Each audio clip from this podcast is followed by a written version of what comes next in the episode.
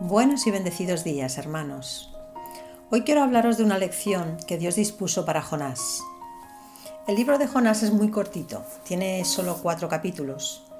Y en los primeros tres capítulos vemos la lucha que tiene Jonás contra la orden de Jehová de que vaya a predicar a la ciudad de Nínive.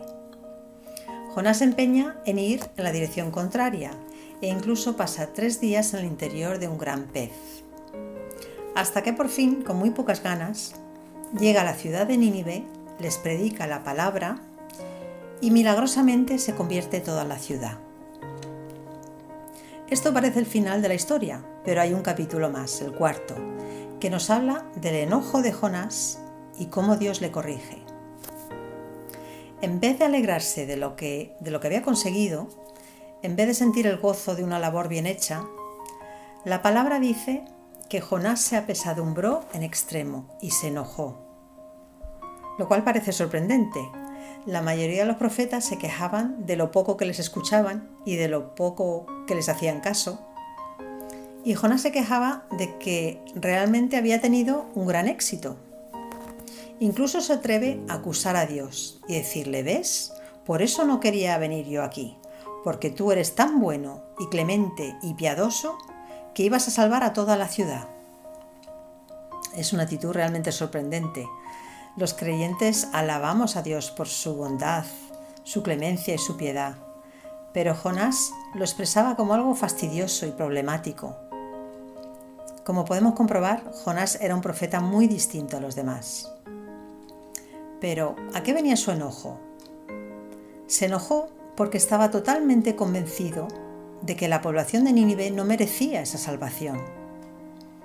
La población de Nínive no era parte del pueblo de Israel, eran gentiles, eran parte del pueblo sirio, que era uno de los grandes enemigos de Israel. Y Jonás no quería compartir con ellos la gloria de Dios. Estaba tan indignado y tan enojado que le pide a Jehová que le quite la vida, lo cual nos parece una locura. Sin embargo, Dios en su infinita bondad y paciencia le contesta tranquilamente, ¿haces tú bien en enojarte tanto? Jonás tendría que haber meditado un poco esta pregunta, pero no lo hizo. Y viendo Jehová que Jonás no salía de su enojo, decide enseñarle una lección. Dios creó una hermosa calabacera que creció grande hasta darle sombra y quitarle un poco de su malestar de hecho, el texto dice que Jonás se alegró grandemente. Pero al día siguiente, Dios envió un gusano que destruyó la calabacera y la secó.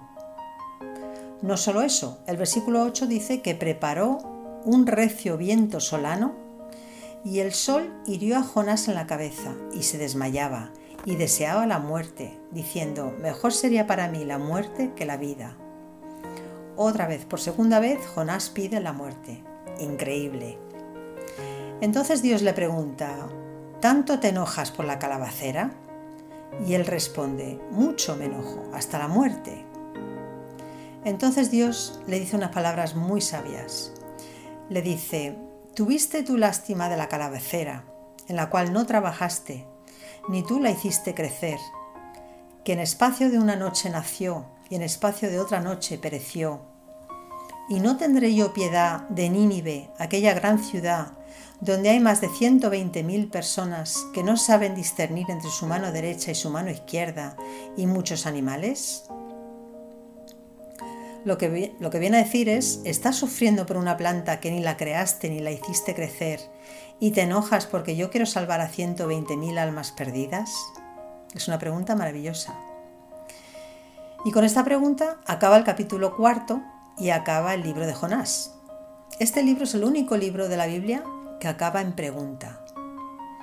Y no sabemos lo que contestó Jonás, porque en realidad la pregunta es para todos nosotros.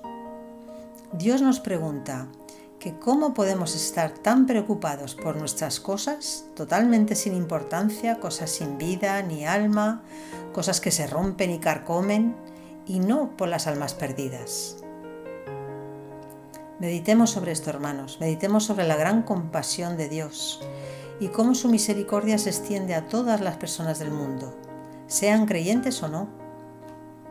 Pongamos en valor a las personas que nos rodean, que nos necesitan y que buscan la salvación de Dios. Espero que tengáis un día maravilloso.